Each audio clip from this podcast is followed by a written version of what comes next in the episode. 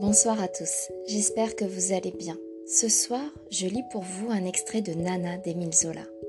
Lors d'un précédent podcast, j'ai évoqué les conditions de parution de cette œuvre. Ce soir, j'ai choisi de partager avec vous l'extrait de l'apparition du personnage de Nana dans le roman.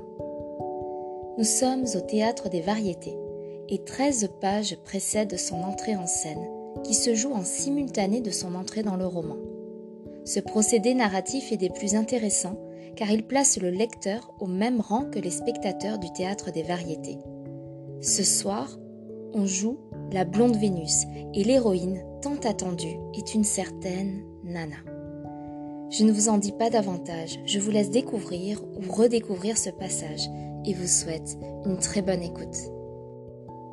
À ce moment, les nuées au fond s'écartèrent et Vénus parut. Nana, très grande, très forte pour ses 18 ans, dans sa tunique blanche de déesse, ses longs cheveux blonds simplement dénoués sur les épaules, descendit vers la rampe avec un aplomb tranquille, en riant au public. Et elle entama son grand air. Lorsque Vénus rôde le soir, dès le second vers, on se regardait dans la salle. Était-ce une plaisanterie? Quelque gageur de bord de nave Jamais on n'avait entendu une voix aussi fausse, menée avec moins de méthode. Son directeur la jugeait bien, elle chantait comme une seringue. Et elle ne savait même pas se tenir en scène. Elle jetait les mains en avant dans un balancement de tout son corps qu'on trouva peu convenable et disgracieux. Des Oh, oh s'élevait déjà du parterre et des petites places. On sifflotait lorsqu'une voix de jeune coq en train de muer au fauteuil d'orchestre lança avec conviction. Très chic Toute la salle regarda. C'était le chérubin, l'échappé de collège, ses beaux yeux écarquillés, sa face blonde enflammée par la vue de Nana. Quand il vit le monde se tourner vers lui, il devint très rouge d'avoir ainsi parlé haut sans le vouloir. Son voisin, l'examinait avec un sourire.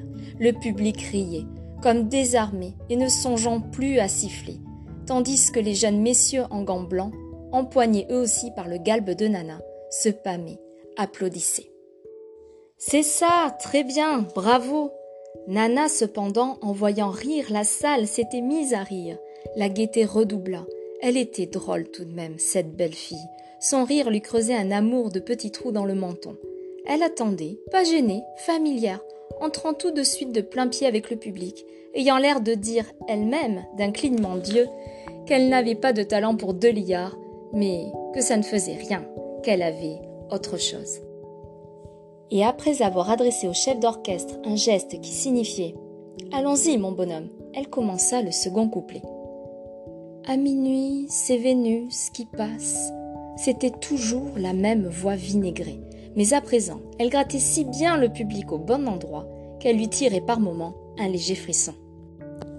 Nana avait gardé son rire qui éclairait sa petite bouche rouge et luisait dans ses grands yeux d'un bleu très clair. À certains vers un peu vifs, une friandise retroussait son nez dont les ailes roses battaient, pendant qu'une flamme passait sur ses joues. Elle continuait à se balancer, ne sachant faire que ça. Et on ne trouvait plus ça vilain du tout. Au contraire, les hommes braquaient leurs jumelles. Comme elle terminait le couplet, la voix lui manqua complètement. Elle comprit qu'elle n'irait jamais au bout.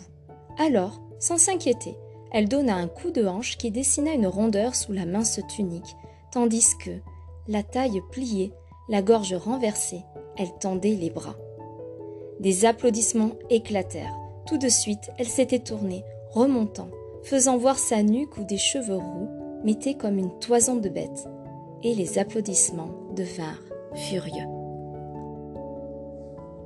J'espère que comme moi, cette première rencontre avec Nana vous donnera envie de poursuivre cette lecture. Nana subjugue, étonne et fascine. Entre sensualité et vulgarité, Nana a en quelques minutes posé son ascendant sur cette assemblée et sur son lecteur.